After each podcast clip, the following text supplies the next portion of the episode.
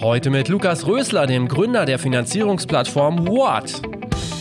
An Innovation mangelt es in, in, der Musikbranche überhaupt nicht. Was mich äh, immer wieder fasziniert, ist aber sozusagen die Institutionen in der Musikbranche, wie, jetzt möchte ich kein böses Wort verwenden, aber ich nenne es mal traditionell, ja, die sind. Und dass sie dich noch immer mit Vorname und Nachname und so ansprechen und dass das noch sehr auf, wir haben das damals auch schon so gemacht. Also auf der einen Seite eben Innovation, äh, Spotify und Co. Und, und das Promoten über soziale Netzwerke, auf der anderen Seite Verwertungsgesellschaften, Verlage, Major-Labels, die noch immer sehr starre Strukturen haben.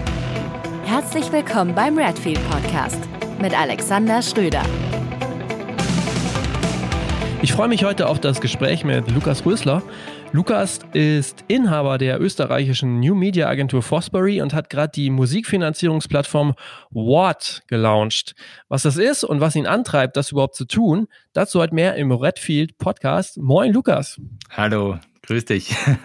Hi. Bevor wir mal ähm, darüber sprechen, was du machst und was What überhaupt ist, ähm, würde mich mal interessieren, äh, was ist so dein Background? Also du hast, glaube ich, selber gestartet und Musik gemacht auch, ne? Ja, ja, genau. Also das ist meine, meine große Leidenschaft, seit ich äh, 16 bin, als ich äh, irgendwie eine erste äh, Akustikgitarre irgendwo am Flohmarkt gekauft habe und äh, dann habe ich auch äh, eine, eine äh, Band gegründet mit 18, habe dann äh, äh, zwölf Jahre in dieser Band auch gesungen und Songs geschrieben und äh, Touren gespielt äh, durch Österreich und Deutschland und äh, habe alle Höhen und Tiefen erlebt, sozusagen, die man als Musiker erleben kann, genau. Okay. Aber äh, du bist äh, selber nicht mehr aktiv oder? Äh, doch, also äh, noch immer im, im Songwriting und als, ja. als Produzent ähm, auf der Bühne nicht mehr. da okay. habe ich, hab ich äh, anderen den Platz überlassen. Okay. Und wie war so da für dich so der erste Schritt dann quasi von der Bühne, vom Musikertum ins äh, Musikbusiness? Ähm, interessanterweise, ich habe eine, äh, eine Gesangsschule gegründet vor äh, mittlerweile acht Jahren für Popgesang und da ist mir dann ein Talent aufgefallen, äh, die Monique Mattis, die jetzt unter dem Künstlernamen MMO auftritt und äh, die war damals 15, 16 und ich habe mir gedacht, es gibt so tolle ähm, Talente hier, äh, die man fördern kann, aber dazu braucht es sozusagen ein Label, Vertrieb und so weiter. Und äh, dann habe ich sie unter meine Fittiche genommen, wir haben Songs geschrieben, wir haben Videos aufgenommen, wir haben vor fünf Jahren angefangen damit. Und, äh, und dann hat sich das eben aufgebaut, Know-how aufgebaut, wie macht man das überhaupt, das Label, äh, was sind der Vertriebspartner, wie promotet man heutzutage über Spotify und Co. Ähm, ja. Das war dann so spannend und durch meine Agentur, dadurch, dass wir ja auch äh, digital, digitales Marketing machen für, für Businesskunden, ähm, war der Sprung jetzt nicht so weit äh, weg äh, und, und das Thema sehr nah. Und es hat sehr viel Spaß gemacht und deswegen sind wir jetzt noch immer da mittendrin.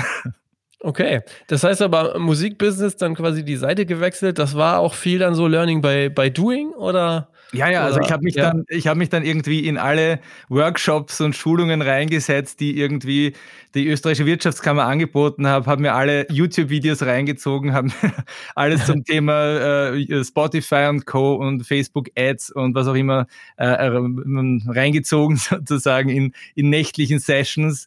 Und ich wollte das einfach wissen, wie kann ich einen Künstler, der bei Null anfängt, der keine Unterstützung von Major Labels hat, da hochbringen? Und das Hauptproblem, das ich gesehen habe, war, ähm, es braucht doch ein bisschen Kohle dafür, braucht Geld, um, um da ein bisschen eine Welle zu erzeugen. Und das war natürlich als Indie-Label, das, wo wir halt gerade angefangen haben, fast unmöglich, da wirklich Geld aufzustellen. Habe dann alles aus der eigenen Kasse von, von diesen Projekten der, der, der Businesskunden sozusagen in die Musik gesteckt, um da mhm. die Künstler zu etablieren. Aber ähm, dass das natürlich über Dauer nicht weiter so weitergehen konnte, äh, war auch klar. Und das war eben der, der Hauptpunkt, wo ich dann gesagt habe, es braucht eine innovative Plattform, es braucht etwas, mhm. um eben junge Künstler, äh, aber auch Labels und Verlage da ähm, demokratisch zu unterstützen in einem, in einem Prozess des Crowdfunding okay. sind. Ja. Okay, dann lass uns vielleicht gleich später nochmal drüber sprechen. Mich ja? würde schon nochmal interessieren, ähm, also, also, du sparst jetzt immer von der Agentur, also ist die dann so parallel entstanden oder gleichzeitig oder? Ähm? Die Agentur ist eigentlich schon vorher entstanden. Also ja. ähm, ich habe ähm, zu Beginn ähm, äh, beim, für den ORF gearbeitet ähm, im, im, im Online-Bereich, habe da sehr viele schon reinschnuppern dürfen, habe mich dann selbstständig gemacht, 2006 schon mit meiner Agentur und da haben wir schon auf der einen Seite Event-Marketing angeboten, auf der anderen Seite eben die digitalen Services wie Websites, wie Apps, die wir auch programmiert haben und das hat eigentlich mit dem Thema gestartet und deswegen war mir dieses Digital-Thema das dann in der Musik gekommen ist, dann im späteren Verlauf sehr recht, weil ich mich dann natürlich auch schon ein bisschen ausgekannt habe.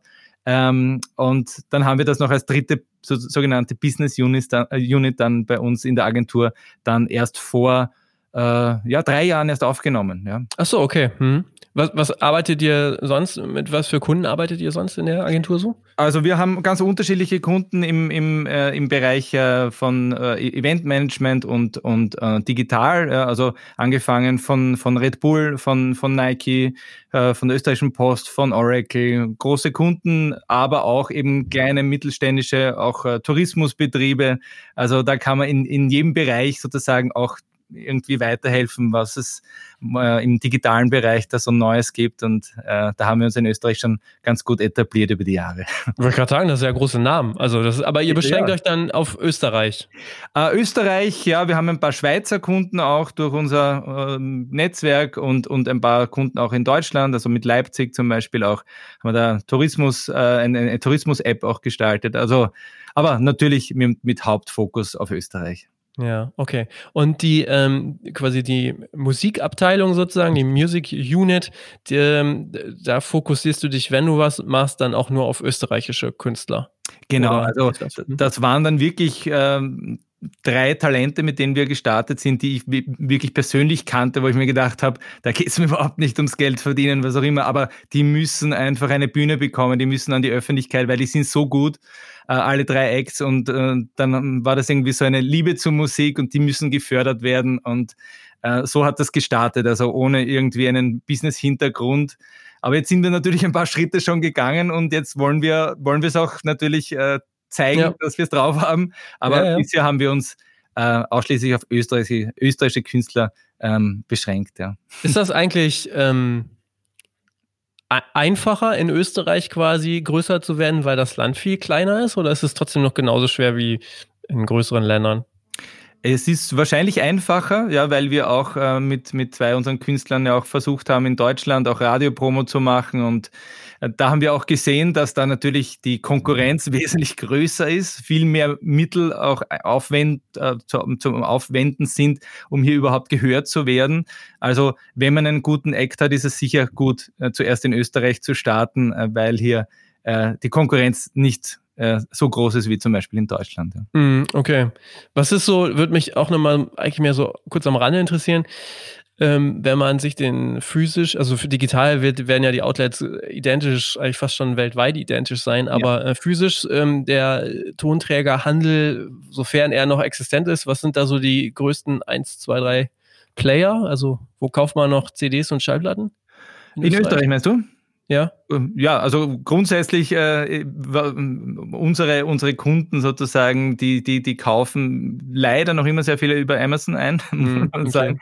Ja, ähm, Österreich natürlich Mediamarkt und Saturn, äh, die noch CDs wirklich verkaufen und es gibt natürlich auch gerade in Wien auch schon einige äh, Pop-up-Stores und einige Vinyl-Shops und, und Music-Stores, die, die recht klein und lokal sind, aber trotzdem äh, noch, noch sehr gefragt sind. Aber das Thema CD, gerade im, im Bereich, wo wir arbeiten, jetzt im Thema Pop, ist natürlich auch äh, marginal geworden. Ja, ja, aber dann ist es ja ähnlich, ähnlich wie in Deutschland. Also gibt es dann jetzt nicht irgendwie noch so eine spezielle, äh, in, in Holland gibt es ja zum Beispiel Bohl, ähm, ja. aber so den österreichischen Player gibt es dann jetzt so nicht. Okay. Hm. Okay. Ähm, lass mal über, über die Musikfinanzierungsplattform sprechen. Habe ich das eigentlich richtig ausgesprochen? Weil äh, für die Hörer, es wird ja geschrieben Wort mit 3a. Ja, genau. Wort. ja, genau. genau. ähm, ja, also vielleicht beschreibst du erstmal, worum es da überhaupt geht. Genau. Ja, also genau, es ist gut, dass du auch so anfängst, weil es geht um diesen Namen, um dieses Entdecken mhm. von neuen Hits, von neuen Künstlern, die ich noch nicht kenne, so dieses Wort, ja, so irgendwie mhm. ähm, die, die Überraschung, etwas Neues entdeckt zu haben. Ja. Und äh, wie ich schon vorher erwähnt habe, äh, da ging es mir sehr um diesen Gedanken, wie kann ich ähm, Künstler unterstützen, um an Mittel zu kommen, die nicht von Major Labels kommen, die nicht von Förderungen kommen, die nicht von Vorschüssen von Verlagen kommen, sondern wo wirklich Fans zu Investoren von diesen Hits werden können. Also grundsätzlich können bei uns, bei dieser äh, Musikfinanzierungsplattform, Künstler einreichen, Künstler und Verlage, die geben dann sozusagen den, äh, weil wir mussten sozusagen eine, eine Konstruktion finden, wo ähm, Fans und Investoren überhaupt in das Urheberrecht investieren können. Laut EU-Recht ist das ja direkt nicht möglich und da haben wir uns ein bisschen äh, gespielt mit dieser, mit dieser, ähm, mit dieser Regelung und äh, wir, wir, wir machen Verträge als Verlag, also der Watt Verlag mhm. macht sozusagen einen Vertrag mit den Künstlern, hat dann diese Verlagsrechte, die, die Verlagsrechte sind bei uns und diese können wir dann wieder an die Fans weitergeben und das Investment ist sozusagen in unsere Verlagsrechte und gar nicht in die Urheberrechte der Künstler. Also das nur zum, mhm äh, zur Erklärung. Ja. Ähm, und dann, äh, wir wählen sozusagen äh, dann ähm, die, die Künstler und die besten Songs aus und dann kommt es zu einer Crowdfunding-Runde, die dauert dann 30 Tage und dann kann eben äh, jeder Fan und äh, potenzieller Musikinvestor auch in diesen Song oder in diese Songs auch dann investieren mit kleinen Beträgen. Also da geht es schon mit 20 Euro los und ist dann auch in den nächsten Jahren dann beteiligt an dem, was an den Tantiemen-Einnahmen auch reinkommt. Ja, das ist, ist natürlich Musikrecht, ist natürlich etwas, was nicht jedermanns Sache ist. Also das muss man immer natürlich erklären. Ähm, aber grundsätzlich, äh, wenn man es mal durchschaut hat, ist, ist das Prinzip äh, äh wirklich einfach. Ja, das heißt aber, wer da investiert, der partizipiert von den Einnahmen an den Verlagsrechten, nicht an anderen Einnahmen. Richtig? Genau, nur, ja. nur an den Verlagsrechten okay. sozusagen, äh, an, an den Rechten, die wir haben, die wir sozusagen auch den Fans wieder äh, zum Investment geben. Also da legen wir fest, je nachdem, wie äh, wie e, weit entwickelt ein, äh, ein, ein Künstler schon ist. Ja, das muss man natürlich immer einschätzen. Man kann einen Hit natürlich nie prognostizieren. Deswegen ist es natürlich, das wissen wir, schwer, jetzt wie viel äh, wie viel Euro sind 100% der Verlagsrechte wert? Das ist natürlich extrem schwer zu sagen, ist natürlich High Risk, da zu investieren, aber da geht es natürlich auch sehr stark um den Support der Künstler, die, die zu unterstützen. Mhm. Aber man ist dann natürlich die nächsten Jahre, und wenn es wirklich ein Hit wird, ein um eins Hit oder ein, ein Spotify-Hit zumindest, dann bekommt man auch mehr zurück, als man äh, investiert hat und der äh, Künstler vor allem, und um, um den geht's, bekommt das Geld ausgeschüttet und kann es dann für sein Projekt verwenden. Das muss er im Einreichprozess dann angeben, für was er das Geld verwenden wird. Das geht über die äh, Produktion des Songs, es geht äh, Merchandising, Touring, äh, technische, technisches Equipment, was auch immer, äh, Musikvideos. Also da ist der Künstler auch völlig äh, frei in der Wahl sozusagen ähm, wie er dieses Geld verwenden möchte. Er muss es aber vorher natürlich äh, angeben. Auf Urlaub fahren gilt nicht. okay, aber, äh, also wenn ich jetzt, wenn ich jetzt Künstler bin, ich habe so den Superhit geschrieben, den, den reiche ich dann ein, wahrscheinlich erstmal als Demo und ihr sagt so, boah, das ist ja der, das ist ja der Hammer, was du da gemacht hast. Ähm, legt ihr, dann legt ihr eine Obergrenze fest, also dann legt ihr so einen Wert fest oder? oder? Genau, genau. Also wir Ach haben so, da, das, ja. Wir haben da eine, ähm, eine, äh, eine Berechnung äh, im, im, im, ähm, im, Backend sozusagen, weil der Künstler ja sehr viel auch an Daten eingeben muss, wie viel spielt er live, wie viel ist er bisher im mhm. Radio gespielt und so weiter. Und daraus entwickelt sich dann oder berechnet sich dann ein Wert. Das sind also diese drei Songs sind, ich sage jetzt 5000 Euro äh, sozusagen wert. Ähm, und dann äh, ist, ist auch klar sozusagen, dass der Fan ein Prozent äh, davon ist dann zum Beispiel äh, in dem Fall äh, 50 Euro äh, und kann sozusagen wie bei Aktien 50 äh, Euro, ein Prozent in dieses Song-Bundle dann investieren und bekommt auch alles sozusagen ein Prozent der Einnahmen, die dann in den nächsten Jahren reinkommen, ja. kommen über die Verlagsrechte, bekommt er wieder ausgeschüttet. Das heißt aber, ähm, wie viel wie viel kann man denn dann investieren? Also wenn man 100% investiert, dann kriegt der Künstler ja, ja nichts mehr. Oder? Der, der, der Künstler, der, der Künstler bekommt ja, also grundsätzlich ist es ja so, ähm, diese 100% der Verlagsrechte sind, sage ich mal, 5000 Euro wert. Ja? Und egal, so, okay. ja. genau, mhm. und egal, die gibt er an Wort so und so ab, weil die, ja. die sind dazu da, dass wir das Geld aufstellen. Ja? Und, und äh, wenn, jetzt, wenn jetzt einer, ein Investor 100% kauft, ist das genau gleich viel, als ob 100 äh, sozusagen ja. jeweils 1% kaufen. Ja? Also diese 100% sind 5000 Euro und diese 5000 Euro bekommt der Künstler dann, sobald sozusagen dieses Crowdfunding beendet ist und natürlich diese Schwelle erreicht ist. Und sobald der Song dann veröffentlicht ist, äh, schütten wir dann sozusagen oder überweisen wir dann das Geld an den Künstler. Ah, okay. Und äh, zu den an, okay, und dann ist man aber auf, auf wie viele Jahre geht das dann als Investor? Das ist, das ist unterschiedlich, also ja. äh, zwischen, zwischen drei und fünf Jahre, äh, dass der ja. Investor da beteiligt ist. Das ist normalerweise äh, 90 Prozent der, der Lebenszeit sozusagen eines Songs in, mhm. in diesem Bereich. Also ähm, genau, das, äh, dann ist er beteiligt über diesen, über diesen Zeitraum.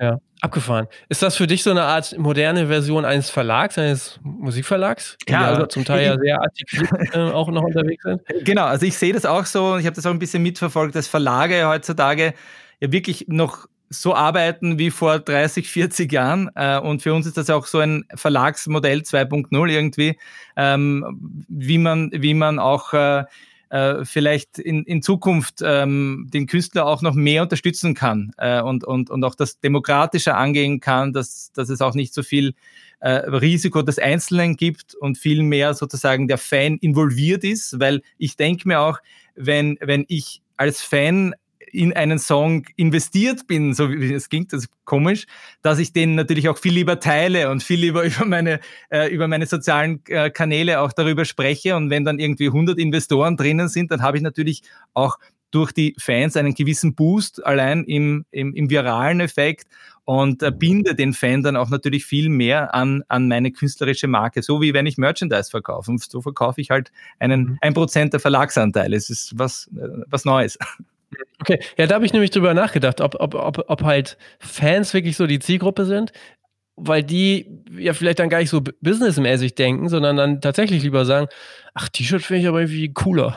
So, mhm. kann ich anziehen, so. ähm, ich will ja gar kein Geld zurückhaben, weil ich finde das ja total super.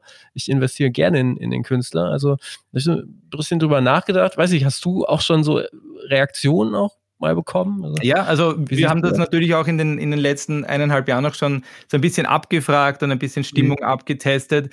Und, und bei vielen Fans von Bands, wo ich das auch vorgestellt habe, könntest du das vorstellen, da zu investieren, war dann cool, weil jetzt habe ich die Möglichkeit, dem Künstler wirklich zu helfen, dass er seine Träume erreicht, weil wenn ihm 5000 Euro fehlen für die Albumproduktion oder für das Musikvideo und er könnte es sonst nicht aufstellen, dann kann ich ihm wirklich das ermöglichen. Also es geht gar nicht darum, dass ich jetzt etwas zurückbekomme, wie du richtig sagst, weil okay, wenn ich jetzt 20 Euro investiere und ich bekomme da nichts zurück, okay, das tut mir über fünf Jahre nicht weh, ja, mhm. aber wenn das 100 andere tun, dann bekommt der 5000 Euro und dann kann der wirklich den nächsten Schritt in seiner Karriere vielleicht setzen, kann der wirklich mal investieren in Spotify-Werbung, wirklich mal ähm, einen, äh, äh, einen guten Produzenten nehmen, der international Qualität äh, abliefert und so weiter und so fort. Also diese, diese, mhm. dieses Support-Denken, das war da ganz groß irgendwie in den Gesprächen.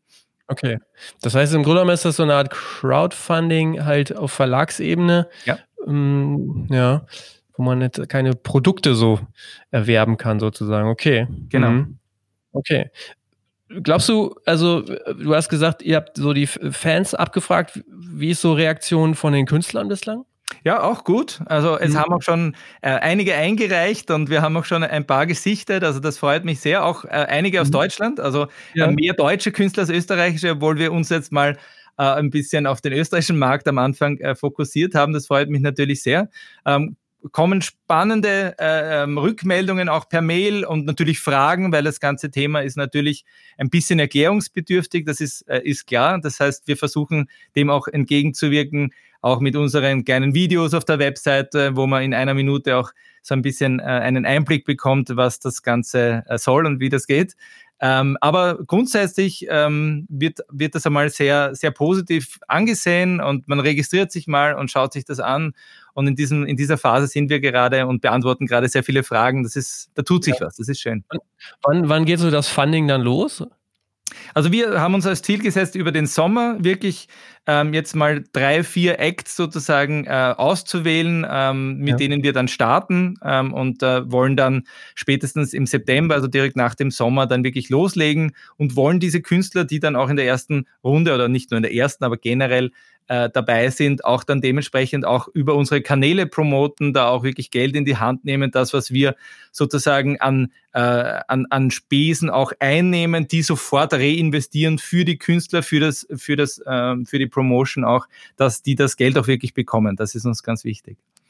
Ist das nicht eigentlich auch vielleicht ein Case jetzt nicht mit 20 Euro, sondern eher mit den 5000 Euro oder, ne, oder ein Anteil davon, wo man eigentlich nicht unbedingt auch nur Fans ansprechen muss, sondern vielleicht dann ja auch so Musikfirmen, ne? Also Leute, die, also, also das sind ja letztendlich die einzigen, würde ich jetzt mal behaupten, die vielleicht dann auch wirklich so ein, so ein Potenzial von einem Künstler oder Song aus professioneller Sicht richtig einschätzen könnten ja. und dann ähm, vielleicht auch eher so dieses Know-how Know haben zu investieren. Also ist das nicht auch eine Option, dann in, in dem Bereich zu denken?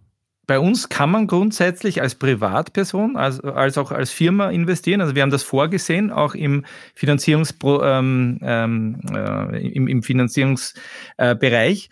Äh, ähm, und sind natürlich offen für alle, äh, die hier auch professionell sozusagen da investieren wollen, weil schlussendlich ist mir egal, woher das Geld kommt für die Künstler. Die bekommen das Geld mhm. und wie, woher es kommt, ist dann sozusagen äh, uns als, als, als Gründer und der Plattform egal. Ähm, ich kann mir auch gut vorstellen, dass das dann äh, auch interessant wird für klassische Verlage, ähm, dass die eben ihr ähm, äh, ihr Portfolio, ihre Künstler hier auch dann ähm, einreichen, beziehungsweise vielleicht sich sogar ähm, ja, grundsätzlich äh, für Watt äh, als Beteiligung interessieren. Also wir, wir, mhm. wir stehen dem sehr offen gegenüber und schauen, was passiert. Okay. Ja, okay. Verstehe. Ähm, Im Prinzip ist ja eine Plattform. Jetzt sagst du gerade, ihr sammelt jetzt gerade die, die Bands ein.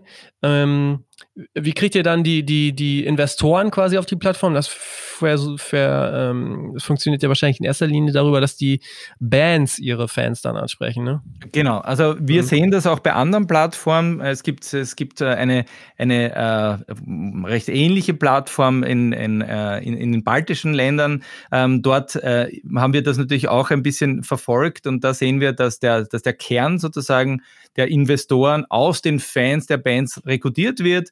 Die äh, registrieren sich natürlich auf der Plattform und je länger sie dabei sind, desto mehr interessieren sie sich dann natürlich auch für dann andere Angebote und andere Bands. Und je größer und je mehr äh, registrierte User wir dann schlussendlich haben, desto besser ist das natürlich auch dann wieder für neue äh, Bands und Künstler, die dann dazukommen, weil wir dann äh, Cross-Promotion sozusagen machen können und wieder neue Fans auf diese Acts aufmerksam machen können. Genau. Na klar.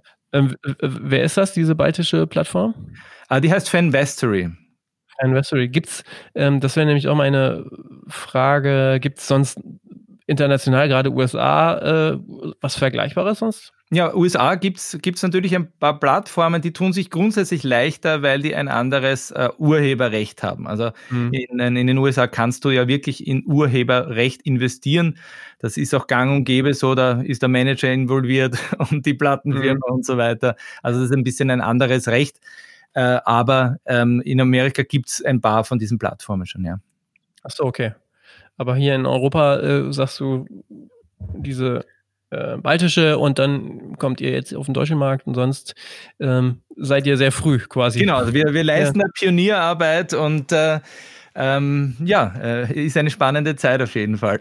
Total. Wie, wie, ist denn dann so deine Vision? Also, wo siehst du die Plattform in den nächsten ein, zwei Jahren drin? Also, gibt es sonst auch noch Sachen, wo du denkst, ja, das kann man auf jeden Fall weiterentwickeln?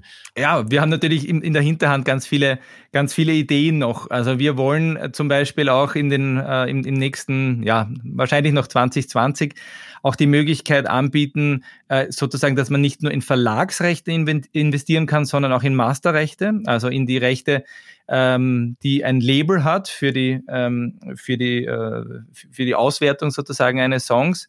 Auch da sind wir dran, das äh, müsste auch möglich sein. Wir sind auch dabei, auch dann äh, ein, äh, das Wort äh, Label auch zu gründen, nicht nur den Verlag, um hier vielleicht auch sogar dann Labelarbeit für ausgewählte Künstler anbieten zu können. Äh, wir sind sehr offen auch für Kooperationen mit Verlagen, was ich auch schon gesagt habe.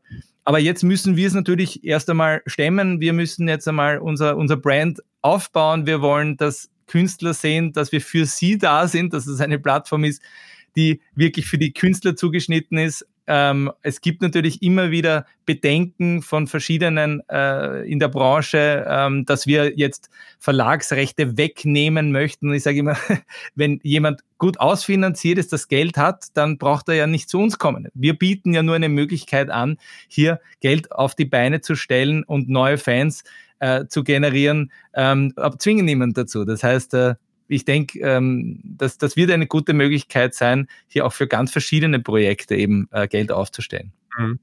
Wer ist denn in erster Linie aus Künstlersicht eure Zielgruppe? Sind das dann noch eher äh, kleine Newcomer-Bands oder wie sieht das aus? Genau, also bei uns wird es wahrscheinlich nicht der komplette Newcomer sein, der jetzt noch nicht einmal sozusagen eigene Songs hat oder jetzt eine, auch eine professionelle Einstellung zur Musik hat. Der wird es wahrscheinlich noch nicht sein. Es wird aber auch nicht ein Star sein. Also wir werden mhm. wahrscheinlich äh, die, die Zielgruppe genau in der Mitte abfangen, die eben noch nicht bei einem Major-Label ist, die vielleicht noch Finanzierungsprobleme hat, ein erstes Album auf die Beine zu stellen.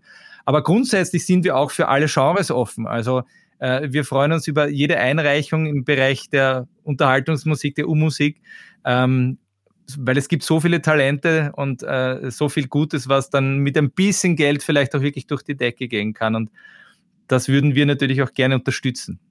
Mhm. Das ist total spannend, weil ich stelle es auch vermehrt fest und ich glaube auch andere ähm, Firmen, die, also Musikfirmen, beschäftigen sich ja mit diesem Thema der Finanzierung, weil äh, Vertrieb, Produktion, das wird immer mehr demokratisiert. Du kannst das alles mittlerweile selber machen. Aber so dieses Thema, wie komme ich an Geld, ist ja für viele, für viele Bands, für viele Künstler ja nach wie vor noch ein Riesenproblem. Obwohl ja. eigentlich gerade so eine Niedrigzinsphase ist, tun die sich sehr schwer damit, verständlicherweise, ähm, an Geld zu kommen, weil natürlich eine Bank ja. Künstler, Musik, Songs nicht versteht. Ne? Richtig, genau. Ja, also ja. wir haben, wir haben auch, äh, auch diesen Gedanken gehabt, auch damals, als ich in der Band gespielt habe, wieso nehmen wir, wir müssen Geld auf die Beine stellen, damit wir uns das Album leisten können. Gehen wir zur Bank und holen wir uns einen Kredit, auch schon damals ja. mit etwas höheren Zinsen. Und die Bank lacht dich aus. Welche, welche äh, Garantie kannst du mir geben, dass das ein Erfolg wird, dass das jemals wieder reinkommt? Und okay, also das haben wir sofort wieder auf Eis gelegt, aber wir hatten auch dieses Gespräch mit der Bank. Aber das ist für Künstler auch gerade, wo du ja auch nicht jetzt diese riesen äh, betriebswirtschaftliche Kom äh, Kompetenz hast normalerweise, ist das schwierig. Ja. ja. Das geht dann doch leichter über solche Plattformen. Ja. Okay. Ja, krass. Äh, siehst du, du hast ja nun nicht nur diesen Musik-Background, sondern du machst auch andere Dinge. Wenn du dich so umschaust, ähm, siehst du sonst eigentlich in der Musikbranche noch irgendwelche anderen spannenden Unternehmen, Startups oder dann auch moderne Trends, die, die dich gerade so beschäftigen? Ähm, also es gibt extrem viele Trends, ja, und ich denke ja. ähm, also wenn ich jetzt zum Beispiel auch äh, Warm Music, kennst du das äh, zufällig? Ähm, Warm? Warm, ja, also warmmusic.net, ähm, das ist ein, ein Startup, der das vor, glaube ich, ein, zwei Jahren gegründet wurde, das beobachte ich sehr genau. Ähm, die, die tracken ähm, weltweit die, die Radio Airplays. Ja, so, ja. Hm. ja und äh, für Künstler irgendwie drei Euro im Monat und du kannst deine, deine weltweiten Radio Airplays äh, tracken. Sony Music ist jetzt eingestiegen bei denen zum Beispiel und das alles sozusagen ist über, über die Automatisierung, alles was über die Automatisierung geht und über über digitale Systeme und skalierbar ist und wenn das im Musikbereich auch funktioniert, äh, dann ist das was sehr Spannendes für mich. Also wir haben auch mhm. einige im, jetzt wieder im Agenturbereich, einige Startups auch, die wir betreuen und so. Und das ist auch immer wieder auch das Gleiche. Wie schaffst du es, ähm, den Erfolg auch skalieren zu können, ohne viel Personaleinsatz ähm, dafür aufwenden zu müssen. Und diese, diese, diese Startups finde, finde ich auch im, äh, im, im, im Musikbereich sehr, sehr spannend gerade weil ja momentan ja alles über, über Spotify und Apple Music und Co. ja auch von, von kleinen Künstlern wirklich, ähm, wirklich gerockt werden kann. Das gefällt mir so gut, dass es da eigentlich diese Major-Labels nicht mehr braucht und dass du mit einfach enormen Einsatz, Social Media und ähm, sozusagen selber Arsch aufreißen, wirklich weit kommen ja, kannst. Und ja. das ist richtig cool für Musik. Und, und ähm, irgendwann steht man beim Punkt an, dass man trotzdem mehr Geld braucht und, und dafür sind mhm. wir da wieder. Ja. Also, ja. Also, was du gerade sagtest, wollte ich nur gerade so einwerfen, das erinnert mich stark. Also, wir nutzen auch äh, Chartmetric, heißt das. Ja, kenne ich auch. Ähm, ja, so genau. äh, die haben ja, glaube ich, auch so ein, so, ein, so ein Feature mit den Radioplays, weil ich glaube, wenn du sagst so, wenn man Erfolg hat und skalieren möchte, viel hängt ja sicherlich auch einfach damit zusammen, dass man ja Daten nutzen muss. Also das sehe ich ja. zum Beispiel halt auch als großen, großes Manko, ähm, gerade auch hier in Deutschland, dass es ganz oder zum Teil noch sehr bescheidene Möglichkeiten gibt, überhaupt Daten vernünftig auszuwerten und ja. einzusehen, sodass man gar, manchmal gar nicht so richtig genau weiß, ähm, klar, irgendwie, man hat vielleicht viele Spotify-Plays oder, ähm, oder anderswo Erfolge, aber man weiß manchmal gar nicht so genau, wo das herkommt dann, ne? Schwierig, ja. Also wir versuchen auch das sehr genau dann zu analysieren über, über den Google und, uh, und Facebook Pixels, ja, wer ja. dann wirklich deine Fans sind und wer, wer die Musik denn wirklich gerne hört. Also da muss man auch viel, viel Arbeit auch investieren und immer wieder nachbessern und so. Es gibt so viel Daten, aber eben für den 0815 User, sage ich jetzt mal, sind die sehr schwer zu lesen. Das stimmt. Ja? Also wenn da dann das neue Startup kommt und sozusagen alle Daten in eine, eine, eine, eine Blackbox wirft und dir sagt, genau so musst du es tun, ich glaube, diese, dieses Startup hätte Riesenpotenzial. Okay. Wenn du dir so anguckst, was du im Agenturumfeld machst, auch dann mit den genannten Kunden und dann im Vergleich zur Musikbranche, in der du dich ja auch viel unterwegs, wenn du das dann so vergleichst, so, wo steht die Musikbranche dann? Du meinst in der Innovation oder? Ja, ja. Grundsätzlich, also an, an Innovation mangelt es äh, in, in der Musikbranche überhaupt nicht. Was mich äh, immer wieder fasziniert, ist aber sozusagen die Institutionen in der Musikbranche, wie, jetzt möchte ich kein böses Wort verwenden, aber ich nenne es mal traditionell, ja, die sind und dass sie dich noch immer mit Vorname und Nachname und so ansprechen und dass das noch sehr auf, wir haben das damals auch schon so gemacht. Also auf der einen Seite eben Innovation, äh, Spotify und Co. und, und das Promoten über soziale Netzwerke, auf der anderen Seite Verwertungsgesellschaften, Verlage, Major-Labels, die noch immer sehr starre Strukturen haben, wo wir auch mit, mit Majors zusammengearbeitet haben für einen Act, wo es dann heißt, ja, wir, wir bringen eine Single raus im Frühjahr und die nächste Single dann im Herbst. Und wenn ich oh, mir ja. dann anschaue, wie unabhängige Künstler dann äh, arbeiten, jede dritte Woche einen neuen Track raus. Auch das Tempo fehlt. Also ich sehe die Musikbranche sehr zwiegespalten zwischen den neuen, innovativen Playern und den alteingesessenen und da, da klafft's. Da klafft's, ja. Mhm. Okay. Ja, und ihr geht ja jetzt gut voran. Also ich bin wirklich äh, gespannt, wo, wo da die Reise hingeht. Ähm, machst, machst du sonst noch irgendwas neben neben Watt und äh, Fosbury? Wir haben auch eine, ja, äh, tatsächlich ja, äh, wir haben ja. auch noch die, die ESB Academy, das ist eine Weiterbildungseinheit für Eventmanagement, also die machen wir auch schon seit zehn Jahren, also wir bilden zukünftige Eventmanager aus, dass sie auch Musikfestivals zum Beispiel auch äh, gut bespielen können und wissen, um was es da geht. Ähm, das haben wir dann noch äh, als, als, äh, dritten, als dritte Unit sozusagen. Das auch noch, okay. Aber äh, wie kriegst du das alles unter den Hut? Ja, weil ich weiß auch nicht. Ich ja. wurde letztens auch wieder gefragt, ich habe ja auch noch zwei Kinder und so. Also ja. äh, okay. muss nicht alles irgendwie ausgehen und äh, geht sich auch irgendwie aus, ja. ja ne? Okay, cool. Also ich äh, drücke die Daumen, wünsche, äh, äh, wünsche euch viel, viel Erfolg bei, bei Watt vor allen Dingen, aber darüber hinaus natürlich auch. Ich werde mir das weiterhin sehr aufmerksam angucken und für die Hörer, die Musik machen und jetzt äh, noch sehr coole Songs in der Schublade haben, die sollten sich das vielleicht auch mal angucken. Wie gesagt, Watt mit 3a. Ähm, genau, und dann schauen wir mal. Vielleicht machen wir mal in einem Jahr ein Update oder so. Mich ähm, freuen. Genau. Und dann, ja, alles Gute. Perfekt. Mach's gut. Tschüss. Ciao. Vielen Dank fürs Durchhören. Diese Folge war jetzt etwas kürzer als gewohnt, aber ich denke nicht minder interessant. Im Redfeed Podcast soll es auch immer wieder einen Blick in die Zukunft der Musikbranche geben. Und Lukas hat mit seiner Musikfinanzierungsplattform What sicherlich da einen ganz interessanten Ansatz am Start. Wir bleiben weiter dran und beobachten das auch gerne. Schaut euch das auch mal ruhig an und meldet euch auf all unseren Kanälen, wenn ihr Feedback dazu habt oder andere Themen seht, beziehungsweise ja auch andere Modelle am Markt seht, über die es sich lohnt zu sprechen. In der nächsten Woche spreche ich mit Anna Haffmanns, ähm, die verantwortet die Deutschlandgeschäfte von den beiden ja fast schon legendären Indie-Labels Domino Recordings und Mute und die hat auch schon ganz viel in der Musikbranche miterlebt und vor allen Dingen mitgestaltet. Also, nächsten Sonntag, nächste Folge Redfeed Podcast. Ähm, sagt's allen weiter. Macht's gut. Ciao.